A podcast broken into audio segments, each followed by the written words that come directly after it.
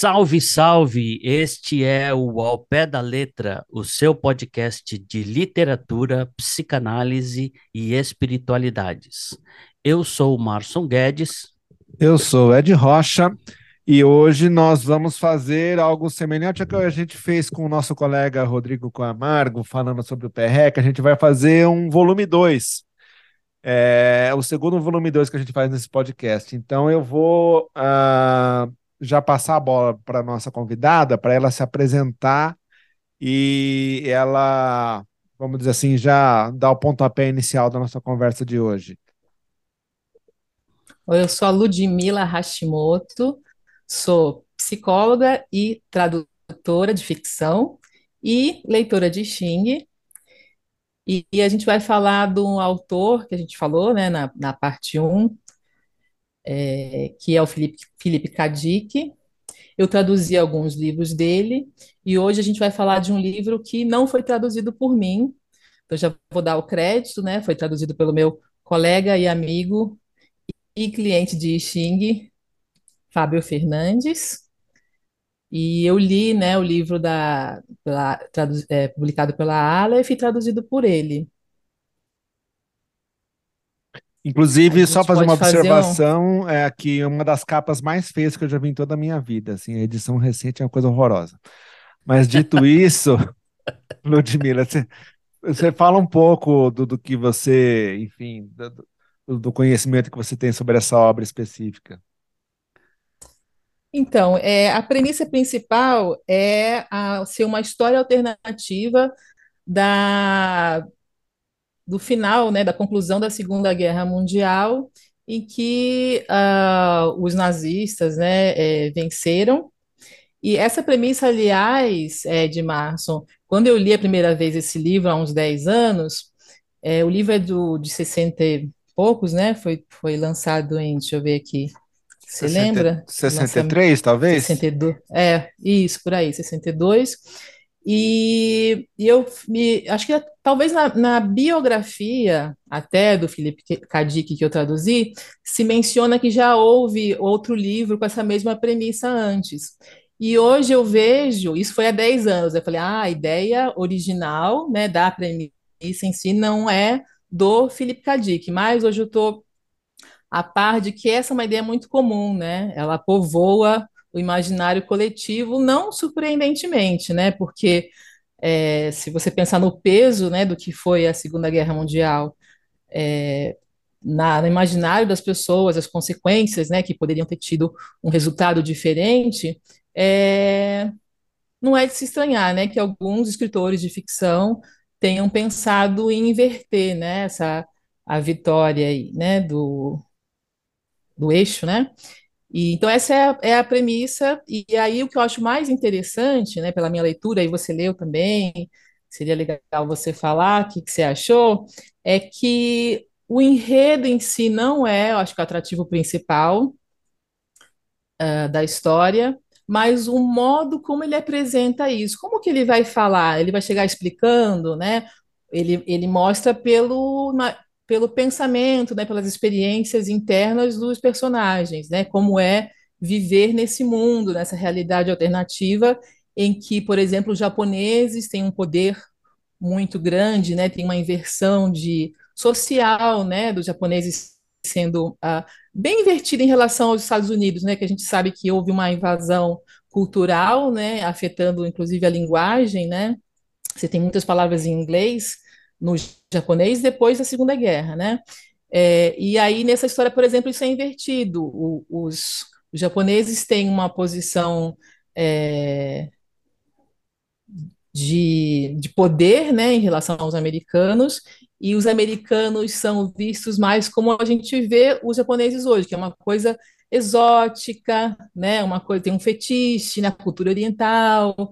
E aí no caso do livro ele mostra já na primeira, no primeiro capítulo o, a cultura americana é, antes da guerra, né? Como algo assim é, exótico. Então é o é o branco no caso americano sendo o não dominante, né? Sendo meio que uma minoria, né? Que é mais oprimido culturalmente e tal.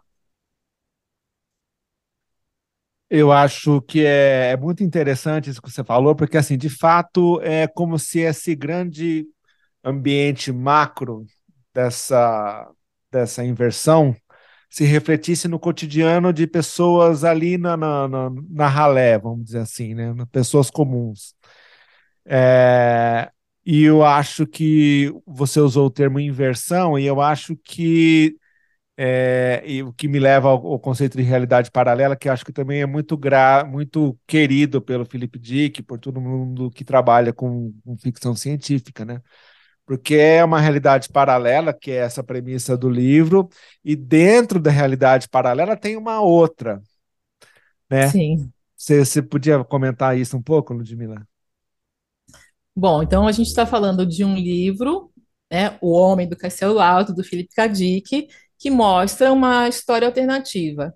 Dentro do enredo existe um outro livro, né? Um livro dentro do livro que eu não lembro agora como ficou traduzido uh, em inglês, é o Gafanhoto.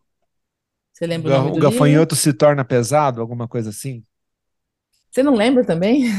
Não, mas, mas é. é. isso. Não, eu sei que a ideia é isso. Alguma Isso. coisa que é leve, gafanhoto, é mas eu sei que é o gafanhoto, e é o gafanhoto É, se torna pesado, alguma coisa se assim. torna pesado. Isso, tá ótimo, porque é The Grasshopper Lies Heavy, então tá ótimo.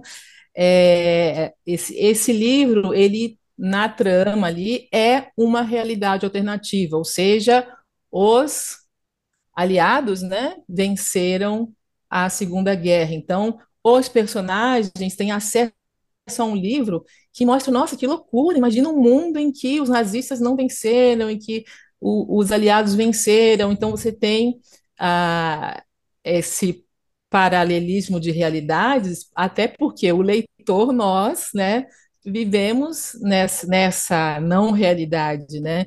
Então, tem uns espelhos aí que se é, que ecoam em outros elementos da, do Homem do Castelo Alto também, mas principalmente o fato de ter os personagens terem esse livro alternativo para ler, né? E, e aí a gente já fica com a cabeça meio emboladinha, né? Tipo assim, a pessoa que tá ouvindo esse podcast já pode já tá naquele nível do tipo assim, como é que é essa história mesmo, né? Que viagem é essa? Então, assim, é um livro que fala de uma realidade alternativa e dentro do livro tem uma outra realidade que faz menção a uma outra realidade que é mais ou menos a nossa, né? É, já deu para ficar confuso. Mas para complicar um pouco ainda a situação, é, tem uma referência constante a este livro, que aí é, pode ser esse elemento né, que, que é da cultura japonesa que passa a ser dominante e do, do a cultura norte-americana do dominado, né, que é o I Ching, né, que é uma referência para praticamente todos os personagens, ou uma boa parte deles, ter o hábito de consultar o I Ching, e o I Ching tem um poder de determinar as coisas dentro da trama que é que é meio assustador, assim, né? Sim, essa é uma outra curiosidade, porque enquanto eu estava explicando essa questão do romance alternativo dentro do romance alternativo, eu me lembrei que ah, o, o Dick ele faz uma referência metalinguística ao trabalho dele, né? Então, o trabalho dele é de ah, criar realidades, né? E os personagens fazem o uso do Xing para tomar decisões, para entender o que está acontecendo na vida deles, e o Philip K. Dick usou o Xing para desenvolver a trama, desenvolver os personagens. Então, aquele personagem está perguntando a fulana, a Juliana Frink, né, personagem, é, ainda tenho chance com ela, vou voltar a vê-la. O, o Philip K. Dick tirou o Xing e perguntou o que o personagem vai perguntar o que, que vai acontecer agora na trama? E aí o Xing foi respondendo e ele foi escrevendo a trama, perguntando para o Xing.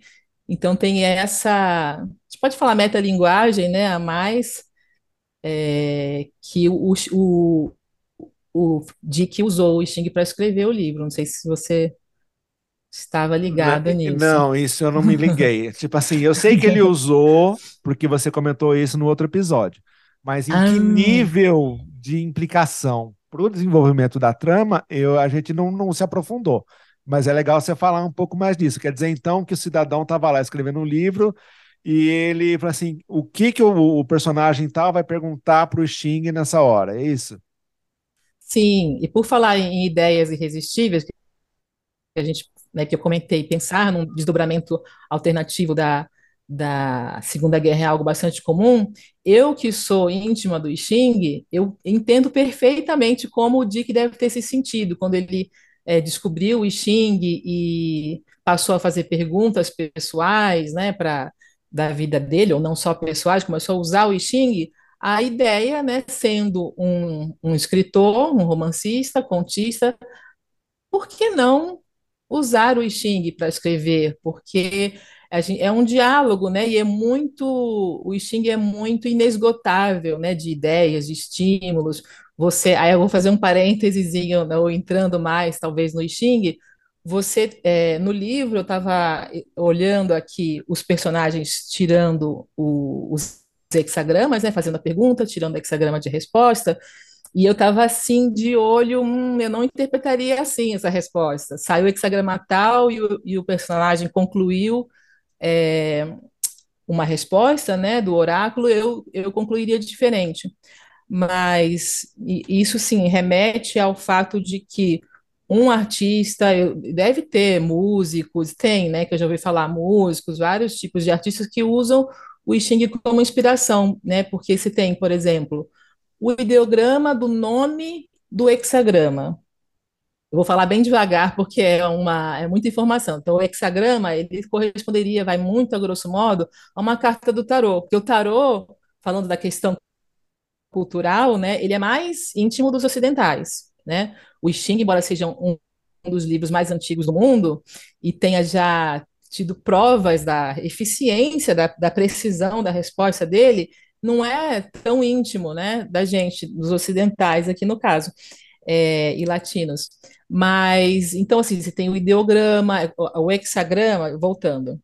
O hexagrama seria como uma carta de tarô. Eu faço a pergunta, sai a carta, né? Saem as cartas. Então, eu faço a pergunta e sai um hexagrama. O hexagrama tem um nome. O nome dele pode ser usado na interpretação. O ideograma do nome é um desenho né? Um ideograma é diferente da nossa letra, né? Assim, ele é bem exatamente tem é, no nome da na letra, digamos, o ideograma você tem uma pessoa segurando um arco e flecha, um pé saindo de uma estrada, né? Quem conhece um pouco dos ideogramas japoneses, né? Tem um pouco dessa é, esse aspecto pictório mesmo, né? Você pode usar isso para interpretar. Tem as linhas, cada linha conta uma história, né? Então, é uma mitologia, por exemplo, o hexagrama 1 é, é a situação em que a, a, um, um, povoado precisa de chuva. Então, a chuva vem como? O dragão vai aos céus buscar a chuva. Então, a sua situação é, é, se equipara a de um dragão indo buscar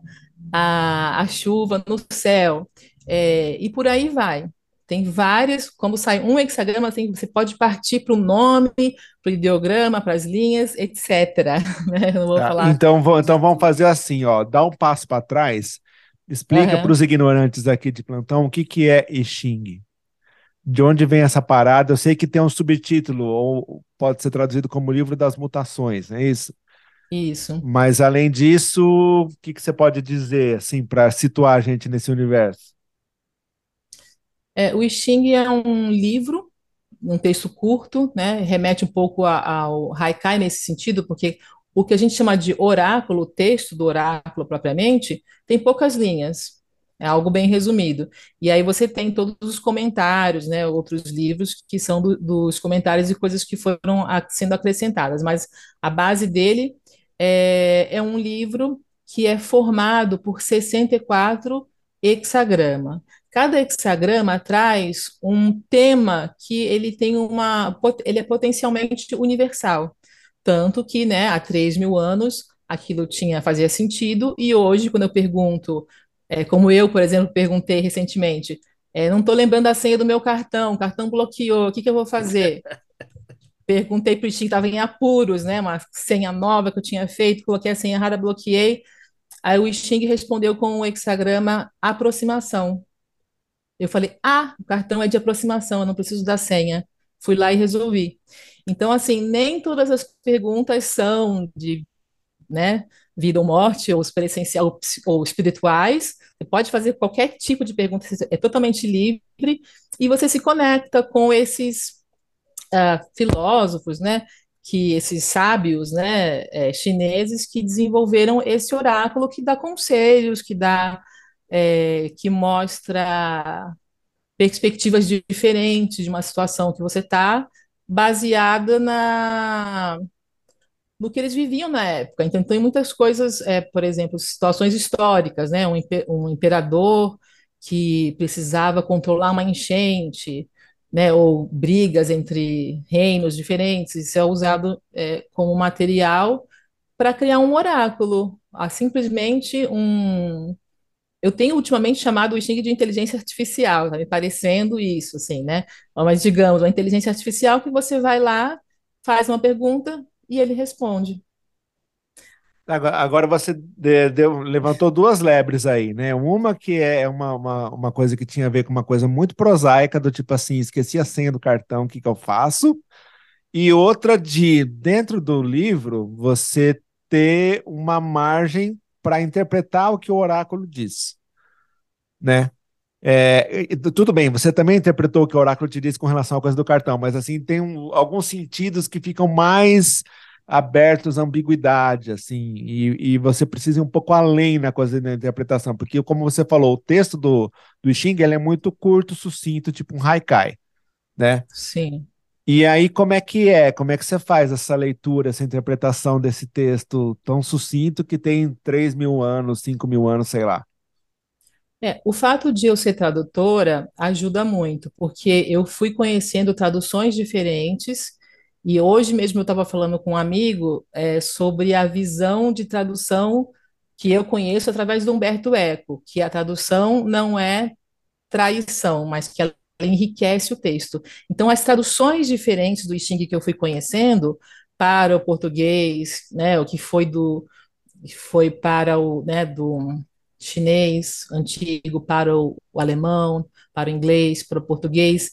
Isso enriqueceu muito a, a visão que eu tinha do, do I Ching e os comentários, né? Então, você tem muitos estudiosos ao longo desses milhares de ano, anos explorando é, o que significa realmente, o que, que tem de universal naquilo, né? Porque é, para você ter uma resposta de qualquer assunto, né, as perguntas serem tão livres assim, você tem que pegar a essência. Então, o meu estudo foi muito ver a essência né, do simbolismo de cada hexagrama. Então, são 64 hexagramas, são 64 maneiras de vivenciar o mundo, as situações, né?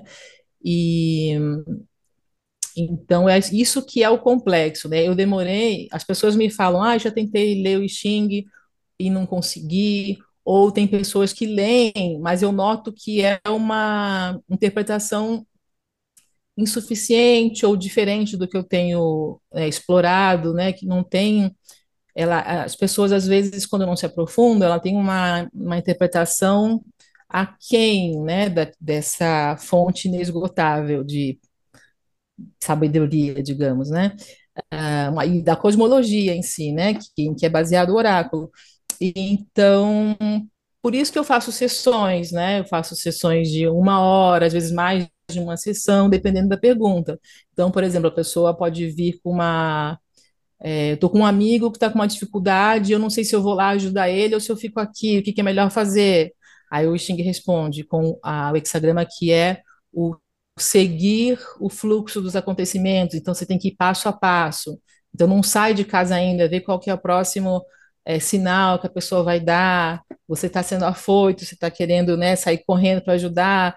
Então, é, o que, a, e a minha é, base para saber se a resposta foi dada ou não é um pouco como a pessoa se sente é, emocionalmente, por exemplo, depois da resposta. A pessoa vem, às vezes, com mais é, se sentindo perdida, ou se sentindo angustiada, ou se sentindo num beco sem saída, é, e se a resposta chega, eu sinto essa mudança de perspectiva, a pessoa vê a situação de uma forma diferente. É, outra forma de explicar o I Ching também é que os ocidentais, né, desde Platão, né, os, os, filósofos mais antigos, eles querem entender o que, o que é a matéria, o que é a vida, as coisas, né? E o I Ching é mais sobre como as mudanças se dão, como, e por isso, como você falou, realmente, Xing significa o livro das mutações. Então, ele está interessado nas mudanças e como as coisas mudam. Porque se não tiver mudança na minha experiência, eu não preciso fazer pergunta, né? Eu estou ali presente, mas se eu preciso. É, geralmente tem a ver com é, sempre mudança, né? O que, que eu vou fazer? É, eu vou um fim de relacionamento, começo de relacionamento, mudança de trabalho, é, geralmente tem a ver com, com mudança, né? E então os uh, taoístas, né, os chineses, no caso, é, se interessavam nisso, né? Por isso que responde mais do que o, o que é a matéria, né? Como a matéria muda, por exemplo. Uhum. Entendi. Quer dizer, eu acho que eu entendi. Então, eu... Márcio. eu não sei se eu entendi, mas eu achei super bonito. Eu queria só, só entender, assim, antes de você falar sobre o livro mesmo, né? É, é, na verdade, não é entender, é fazer um comentário que é, é muito complicado você escrever. Escrever é uma parada bem difícil, ainda mais se é uma coisa que tem que ter uma trama, uma trama longa, e você, ao longo do tempo, você tem que prender a atenção do, do leitor, porque senão, eh, se for um livro muito chato, ele não aguenta. Então, assim, é, é uma complexidade muito grande. E aí, é, eu sempre tive a sensação, e eu já ouvi isso de outros escritores, de que o texto se escreve. Quer dizer, é, antes de você escrever, você tem, por exemplo, uma folha em branco, né? E, e você vai começar a escrever. Depois que você começa a escrever, você disse que a Ludmilla é uma pessoa muito legal. Então, se você quis, chega uma hora que você não pode falar que ela é uma pessoa muito ruim, né? É, a menos que você invente uma outra trama para poder, poder falar e tal. É que ela é uma pessoa muito ruim, na verdade, ela parecia que era uma pessoa muito legal, mas na verdade ela, ela é uma pessoa é, muito maldosa. Então, assim, o que eu estou querendo dizer é, você começa de um jeito, mas as, aquilo do jeito que você começa, ele define o resto do texto. Ele vai te, te podando, certo?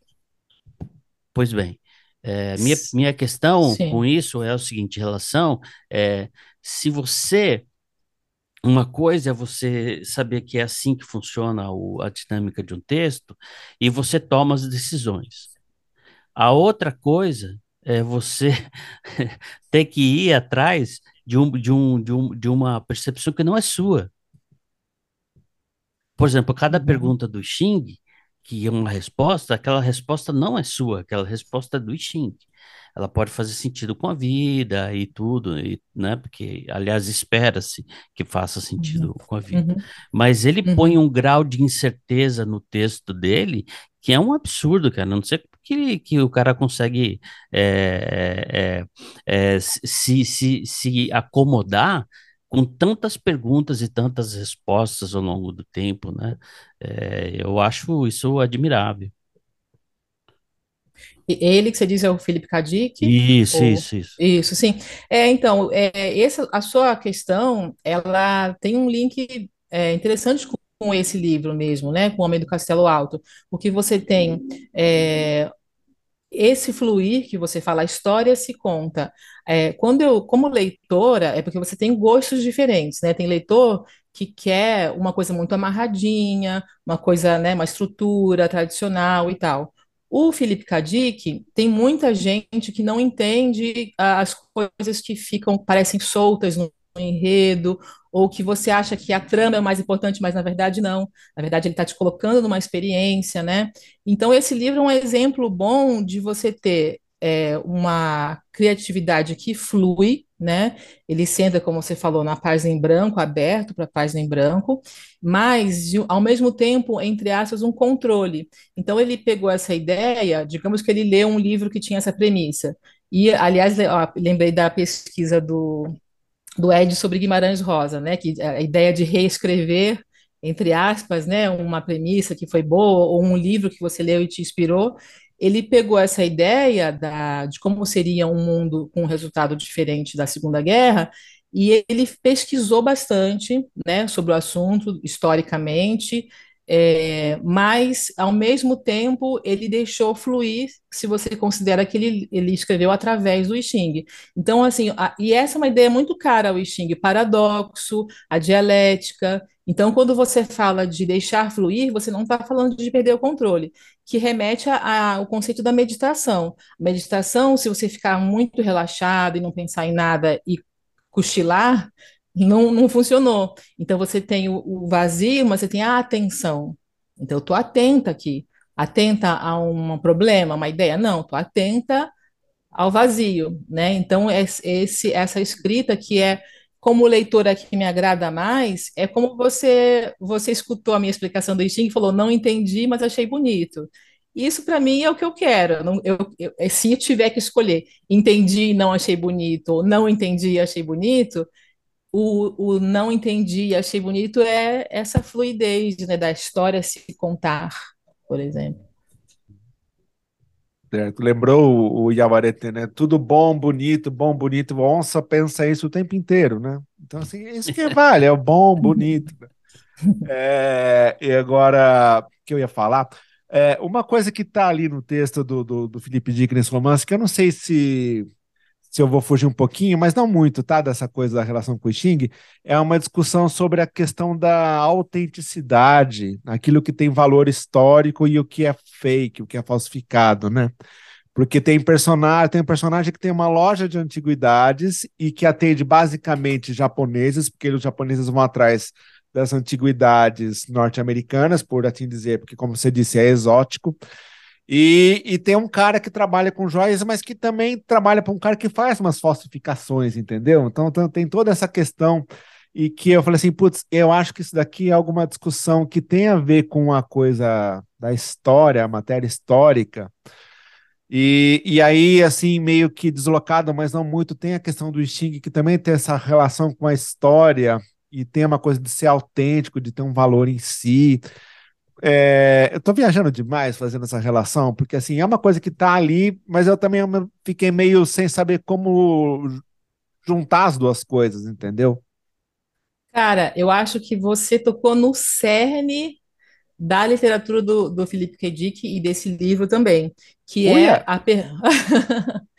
que é assim, essa questão do que é autêntico ou não, é, não por acaso ele apresenta um personagem que vive de antiguidades e depois ele apresenta um personagem que falsifica essas antiguidades. Então, o que, que você tem? Uma pessoa que vive daquilo, que fala, nossa, isso aqui é um cartaz dos anos, sei lá, dos anos 30, taranã, de uma época X, e as pessoas pagam fortunas, então o japonês, né, vou dar isso de presente para alguém, porque é muito valioso. Aí o outro falsifica isso. Então, é, a pergunta que é o cerne da literatura da obra do Philip K. Dick é o que é o real, o que é a realidade.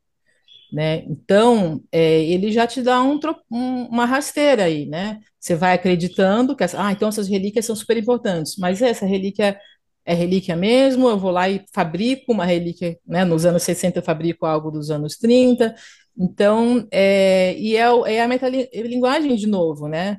Ele está falando sobre o trabalho do, do ficcionista. Você acredita que aquilo é real, é real, porque quando você lê um, uma ficção, você sabe, né, como é, pesquisador do, do, Guimarães Rosa, a gente, quando a gente lê, a gente vive aquilo com uma emoção, com sentimento, ou, ou com pensamentos que são reais, tão reais quanto na minha vida, fora da ficção, e então o Felipe Dick cria mundos da mesma forma que o personagem cria falsificações, da mesma forma que os outros acreditam na falsificação e ganham a vida com isso, às vezes sem saber que é falsificação, né? Isso que é mais interessante ainda, né? O leitor ele dá baixa a, a dúvida, né? O questionamento do que não é verossímil e, e ali não, o personagem se ele não sabe nessa situação da, da, loja de atividades, ele não sabe que aquilo é uma falsificação, ele fala, uau, isso aqui é um pôster autografado de não sei quem,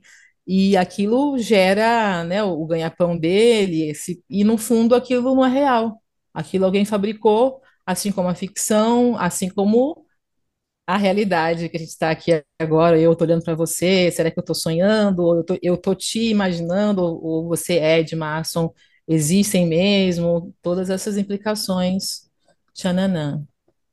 Hum, Tchananã foi o melhor, cara. Não, não, e aí, eh, Márcio, você ia perguntar alguma coisa? Desculpa. Não, eu só estou preocupado aqui se porque ela não falou exatamente sobre o livro, né? A gente não deixou ela falar sobre o livro, se ela queria falar sobre o livro.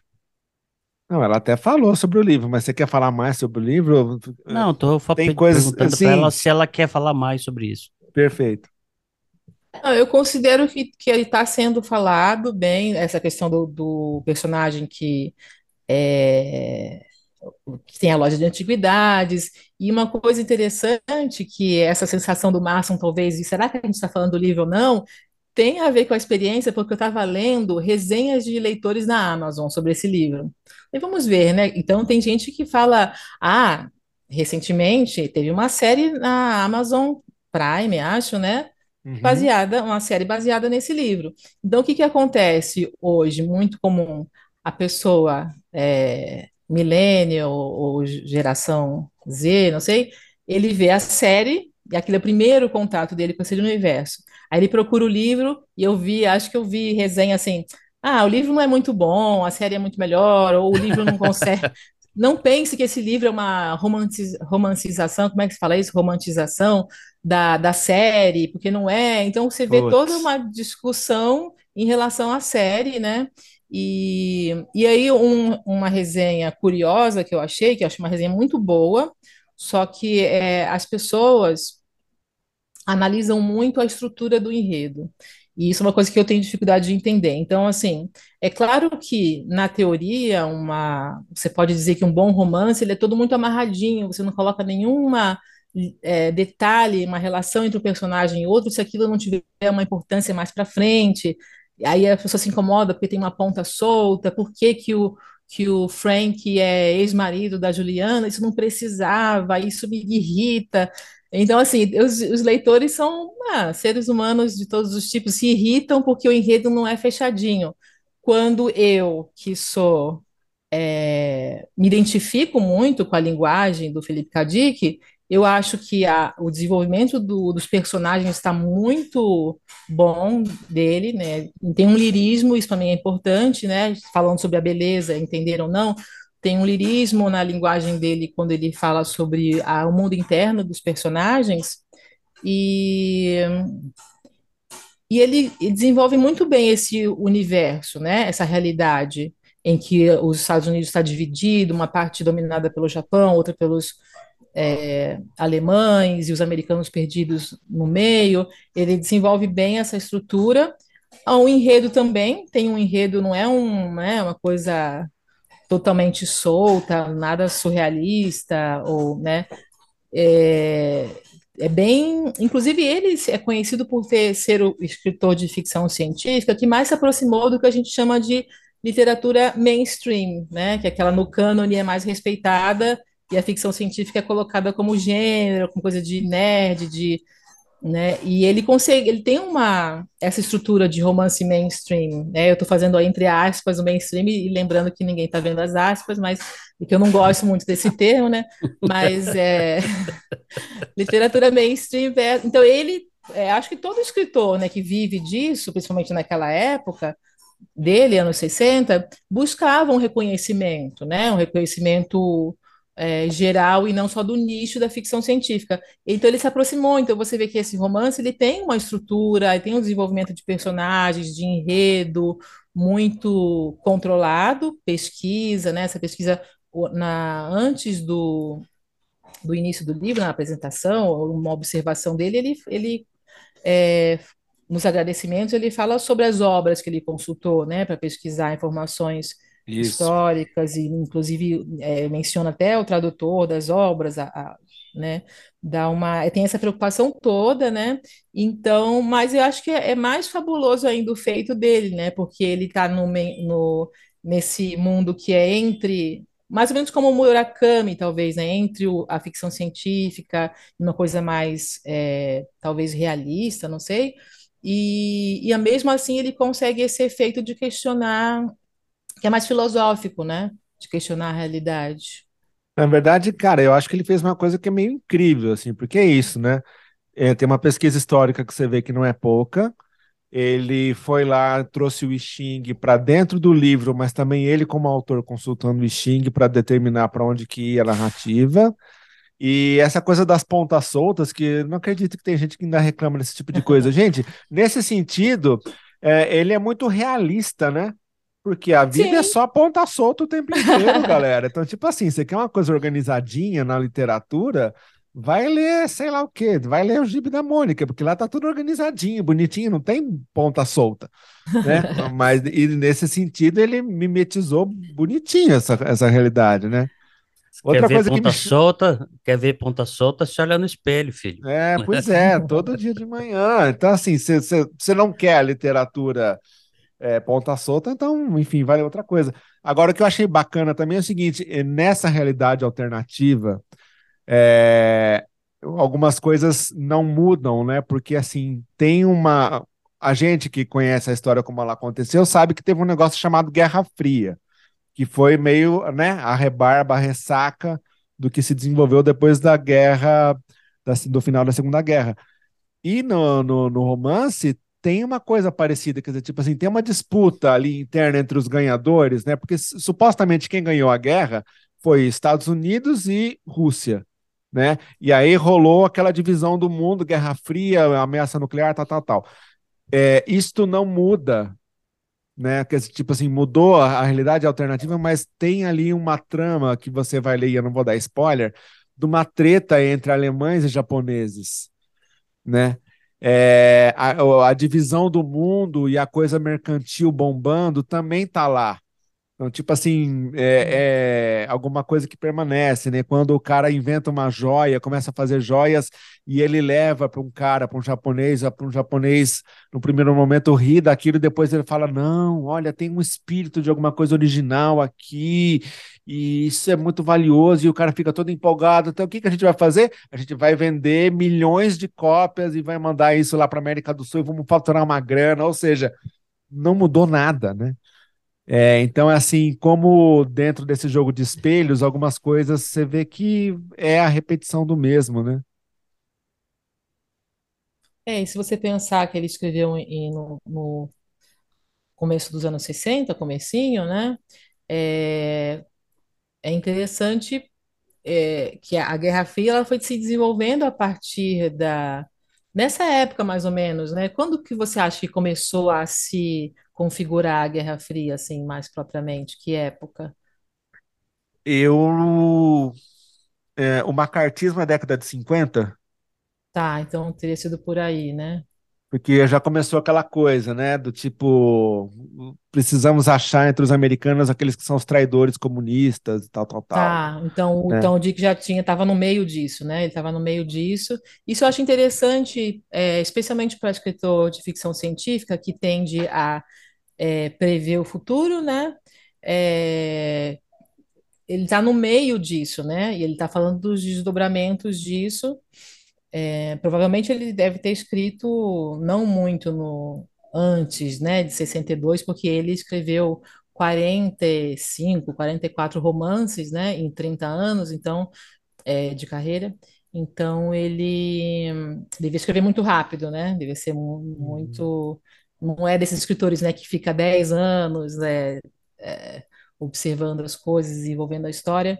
É, então é interessante, né, que ele no meio disso tudo ele percebeu um, um fator muito importante de, de poder aí que não é propriamente bélico, né? Mas por outro lado a gente está tendo uma guerra nesse momento, né? é, na Ucrânia, que é uma guerra com mísseis, com, né, bombas, essas coisas, isso é muito surreal, né? Porque a gente não teve uma evolução nisso também, né? Poderia ter mas a gente ainda vive, né, guerras assim com essa esse caráter não literal, né? Jogar uma bomba, lançar um míssil, né, no, no país, a Uhum. gente ainda tem isso. Certo. Eu fiquei pensando no seguinte: ah, o- os romances históricos, eles têm um, um, um poço da perdição que é quando você vai contar uma história em meio à história que realmente aconteceu, é, e que você gasta muito tempo, em alguns momentos você gasta muito tempo explicando o que foi que aconteceu para Uhum. poder colocar a, a, a- um personagem na, na, na trama. Né? Então, é, o que faz com que o livro é, assuma, pelo menos durante um, um- algumas páginas, assuma uma- um, jeito de, de livro de história. Entende? Na, em 1877 aconteceu tal coisa, porque o Zé disse para o Manuel que ele não gostava dele. Aí, eh, então fica falando de história e, e o livro Uhum. fica, um, fica esperando a aula de história para poder continuar. Ele fez uma outra coisa, que é uma coisa de imaginar um possível desfecho se os nazistas tivessem. Então, ele tem que trabalhar com probabilidades históricas, né? É, o que eu acho lindo, que uma, que uma pessoa se meta a fazer uma loucura dessa, né? É porque realmente é muito difícil fazer isso. Você acha que isso aconteceu no livro dele? Eu acho que ele resolve bem isso, porque primeiro ele, ele introduz o, o personagem, né, a, o cotidiano. Eu acho que um ponto forte para mim, é, na minha visão, né, da obra do Dick, é que ele, ele sempre começa do cotidiano. Então, o vendedor de antiguidades, ele não chega falando que, olha, hoje as relíquias americanas do passado, né, dessa cultura valem muito. Ele chega abrindo a loja, varrendo, animado que vai chegar um cliente. Então, por essa via, quando ele vai apresentar informações é, de caráter assim mais macro, históricos, as, as transformações na, na, estrutura da sociedade, é, é pela ponto de vista do personagem. Então, o personagem, ah, hoje eu vou ter que ir na comissão dos Estados Americanos do Pacífico, porque eu estou com problema no trabalho, meu chefe e tal. Então, ele mistura né, essa, essa informação que seria da aula de história ele mistura no personagem vivendo aquilo, aí ele aproveita e dá a informação de uma forma que não fica muito fora do ritmo da, da narrativa do, da ficção, né? Não fica patinando, né? É, não. E eu acho que é uma boa solução, né, que ele encontra, para não ficar É. explicando. Eu fico É, e eu pensando, acho que isso é tudo muito difícil de fazer, né? É o que é- aumenta ainda o grau de admiração que você pode ter por uma obra desse tipo, né? É, e eu acho que é, é, admirável essa questão quando ele põe o Xing na, na roda, né? Como a Ludmilla falou, usando na hora de escrever, os, os, os personagens usando, que também é outra relação de espelho se a gente for pensar. E, e aí o grande barato do livro é não dar o spoiler final, porque a gente vai ver, e acho que assim, se você viu, viu a série, esqueça a série, valeu o livro, porque assim, é, eu, não vi a série, acho que depois até deveria ver, mas assim, é, onde chega o grau de ousadia do Philip Dick nessa coisa da consulta do oráculo, né? Porque, Uhum. assim, essas realidades paralelas espelhadas, elas estão passando por debaixo do nariz da gente o tempo inteiro. Né? E acho que Uhum. isso que fica um pouco para mim dessa leitura, né? Realidades alternativas, possibilidades, a gente está o tempo inteiro diante delas e a gente vai escolhendo e vai escrevendo a história meio sem prestar atenção, né? E eu acho que o final, que a gente não vai contar, é isso. Tipo assim, olha, para você entender é, que vozes são essas que a gente deixa de escutar, que realidades são essas que a gente não vê e que fazem toda a diferença lá na frente, né? Não sei, se você concorda com isso, Ludmila. Sim, é, faz muito sentido. Deixa eu lembrar o fio do que você começou sobre ah, a questão do Xing em si, né? É, ela tem um paralelo com o modo de fazer ficção. O I Ching tem um modo paralelo com o modo do Dick de fazer ficção. Por quê? Ele sempre está ligado em o acaso e conectividade né, interconectividade das coisas. Então, para o leitor, a gente como leitor, isso é bem interessante, né? Você está acompanhando a trama, nossa, que ironia, se tal coisa não tivesse acontecido, tal pessoa não teria sido salva, a gente gosta muito de pirar nessas ideias, porque a gente aí puxando para né, um, um budismo, né, a questão da, da meditação que eu sempre acabo trazendo, é, a gente tudo está interconectado, né? Quando a gente fala do a visão entre aspas de, de Deus ou da consciência, que é o que une tudo, então tudo está literalmente é, intensamente conectado. O que a gente vê, o que a gente tem e o que o, o Dick mostra é que nós temos um monte de peças de quebra-cabeça. Só que assim, imagina que você tem várias caixas de quebra-cabeça com imagens diferentes, só que aí misturou tudo. E aí parece não ter relação, parece puro acaso. Mas se você encontra sistemas, né, como oráculo, sistemas de é, encontrar relação entre as coisas, é, você, um enredo, né, de um romance, no caso, é, é, bem isso, né? Você mostra como as coisas vão se encaixando, né? Como uma coisa tem efeito na outra que parecia não ter. É, então, ele não à toa, né? Ele deve ter se encantado ou é, se casado com o oráculo, porque era aquilo que ele estava fazendo, né? Acaso eu não posso tirar uma resposta do oráculo sem o fator de aleatoriedade. Então, por isso eu jogo vareta, jogo búzios, jogo moeda, né? No meu caso, eu clico, né, no programa que, que que se eu tivesse que lidar com varetas, eu me atrapalharia muito, mas você tem que precisa da, do fator aleatório para acessar a interconectividade, para a sincronicidade funcionar, tem que vir do aleatório, né? Então ele, eu acho que foi uma, um casamento bem bom assim da, do modo deles paralelo, né? Do modo dele ver o mundo, o que, que ele quer fazer o leitor sentir com o que o oráculo faz com a gente, né? Certo. Como diz o, Márcio, bonito, né? Mas é que eu acho que assim é um universo de possibilidades. A moça fala umas palavras bonitas, né? Bonita, né? Tipo assim, não é aquelas palavras de dia de semana, é as palavras com roupa de, de domingo, né? Mas é que eu acho que é o mesmo esse mundo de possibilidades que o que tem a ver no Xing, ainda mais misturar Xing com literatura, que assim, só um cidadão como ele para fazer essa aventura, né? E fazer e dar, e dar certo o cara ganhou um prêmio com esse livro, né?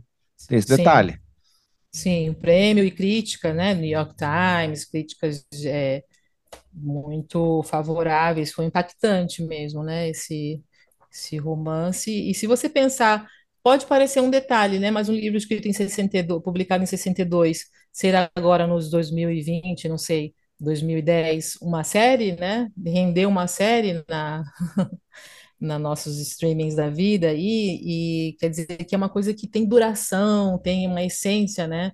Não uma coisa que, se você pensar também é como ele foi prolífico, né? Que escreveu 120 contos, 40 romances. E você pensar que um conto deu origem a alguns filmes aí, Minority Report, é, tem outro filme também que de que, né? Então assim, não, ele não fazia qualquer coisa para pagar as contas, né? Ele tinha uma conexão com essa com o DAO. Hum. É, deixa eu. Bom, e aí? Vai lá, não, vai lá. É, você nunca falou sobre isso, sobre isso, nem da, da outra vez que você veio, você também não tocou nesse assunto, mas você não acha que a maneira como você encara o, o, esse livro e o Xing uh, é, é, tem a ver com o fato de você ser psicóloga? Deixa eu mudar uma pergunta, vou fazer a pergunta de, de, outro, de outra maneira. Eu fui para a faculdade de psicologia porque eu já achava que eu era psicólogo. Uhum. No sentido de que eu, eu, tinha uma leitura diferente das pessoas. Eu falei assim: ah, o cara tá tranquilo, tá tranquilo? Esse cara vai pular em cima de alguém agora. Porque você, sei lá, você pode explicar do jeito que você quiser. Por exemplo, você saca que o cara tem uma vibração, né? Então, a, a, ou então você acontece uma coisa surpreendente com você, que uma pessoa, por exemplo, é agressiva com você, e você não entende na hora, mas depois você fica pensando, pensando, ah, entendi, cara, porque a situação dele era essa e tal. É, então, essa capacidade de ler afetos, né, os positivos, os negativos, como o afeto de uma pessoa pega a outra, você acha que isso ajuda você a ver coisas no, no, no romance? Sim, eu acho que um dos grandes valores da literatura é essa capacidade de se colocar no lugar do outro, né? Essa capacidade de se é, imaginar coisas a partir de uma realidade que não é, que é estranha à sua, né? E isso é, interconecta, né, as pessoas. E é, ouvindo você falar, né? Aliás, nós fomos colegas, né? De, de Exato. faculda faculdade de psicologia, nós três.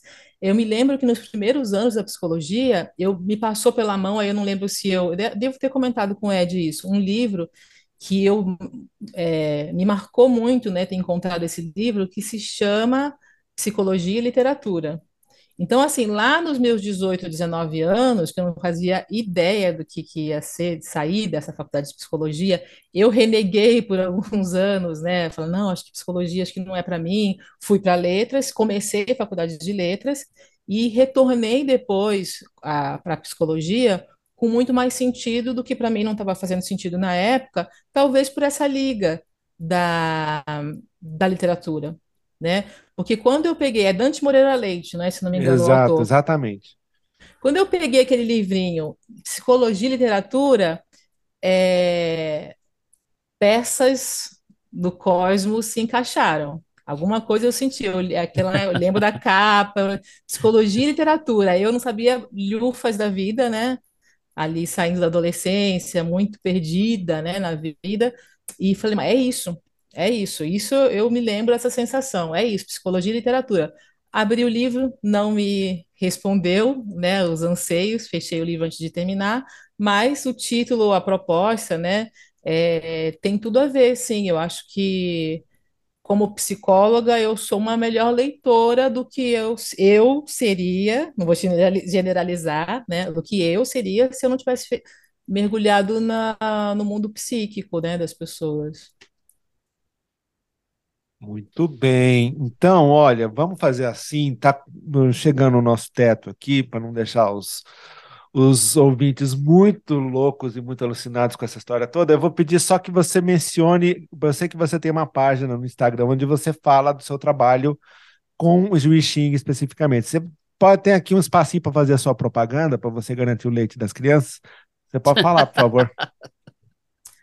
Agradeço muito, eu estou precisando fazer essa propaganda porque eu faço vídeos, né? Então, a conta no Instagram sobre as minhas leituras de Xing, para marcar sessões, para fazer perguntas, entender como raios funciona essa coisa de perguntar para o oráculo, se chama Traduzindo o Corpo. Né? Então, no Instagram é Traduzindo o Corpo. É, e eu tô, eu falei, agradeço você me dar essa oportunidade, porque eu posto alguns, é, algumas frases, algumas referências, mas eu gosto muito de fazer vídeos. Então, eu estou com uma série lá de dar uma pincelada em cada um dos 64 hexagramas. O que, que é mais ou menos, né, o simbolismo de cada um. Só que eu tô, eu dei uma parada, então faz tempo que eu não tô, não está fluindo, né, de fazer, por falar em deixar as, a história se contar. Eu faz um, uns dias já que eu não estou alimentando ali a página e até perguntei para o Xing, né? Grava o vídeo hoje, não grava? Eu, Xing, não, não grava agora. Se gravar não vai ser legal, se prepara melhor. É, então, aproveito, não tem um vídeo é, novo aí dessa semana, digamos, né? Que hoje o tempo é assim, né? Toda semana, né, postar alguma coisa. É, mas temos o podcast aqui que falamos bastante sobre o Xing, então valeu por, valeu por 100 videozinhos meus lá dos Reels do, do Instagram, né, traduzindo o corpo. É, mandem mensagem, marquem sessões, que tá bem bacana, assim, essa, essas leituras que eu tenho feito. Isso não foi friamente calculado, a gente veio aqui só para dar uma estalada no chicote, assim, vamos lá, Ludmilla, porque eu vi alguns vídeos e eu comecei a entender algumas coisas. Eu falei assim: ah, olha só isso daqui, que legal, entendeu? Porque é um contato com uma tradição que, como você bem falou, assim, gente para ler tarô, a gente encontra várias uh, propagandas impostas. Assim, a leitura de Xing é um negócio ousado. Então, assim, não é, não é para qualquer um, não. Por unha encravada, ele é tarô, né? Isso, não. Agora, Xing é com Ludmilla Hashimoto, veja bem. Ah, então, ó, palavras finais aqui, Ludmila. É, eu anotei uma, uma frase do livro que acho que é boa para concluir, que é lá no, na Amazon tem eles, eles colocam as, citações mais destacadas para os leitores, né? Então, 2.813 leitores destacaram a seguinte frase, que eu já traduzi, né? Porque estava em inglês lá. É, então, no Homem do Castelo Alto, algum personagem em algum momento fala: talvez se você souber que é insano, então você não é insano. Ou está se tornando são, finalmente, despertando. É isso, muito obrigada por me convidarem. Vim já uma outra vez, já vim de novo. Muito bacana, muito bom esse papo.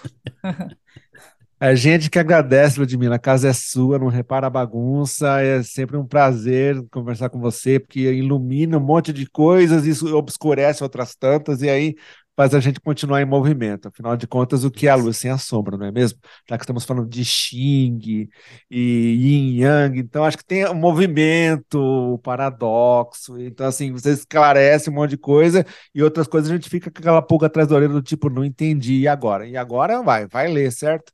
Então é essa Não, a ideia do agora eu tô com a pulga atrás da orelha porque eu não gosto de ponta solta no texto. Ah, Então, então assim, se vira, mano. será Ó, que eu sou tá insano aqui. porque eu não gosto de Ó, pra ponta provar pra solta? você a Eu sou capa é neurótico, eu sou horrível, a capa é horrível, mas o texto é muito legal, Nossa, que capa Ah, feia. minha. Dá para ver? A minha eu não estou me vendo. Ah, Não, mais sim, é muito melhor. muito- Essa Já daqui tem uma outra. Tem uma Ah, outra depois dessa. É, é, na verdade, assim, se você só chega nesse livro por conta do título que você sabe o que vai ter dentro, porque a capa é para espantar, certo? É, e os ouvintes não estão vendo de quais capas a gente está falando, mas imaginem. Isso, exatamente. Então, ó, mais uma vez, obrigado, Ludmila. Então, sempre bom falar com você. As portas estão abertas hoje e sempre. É isso aí, querida. Obrigado, viu? Obrigada. Então fecha aí, mano. Então tá. Boa noite, até semana que vem. Promoção e pra mocinha. Tchau.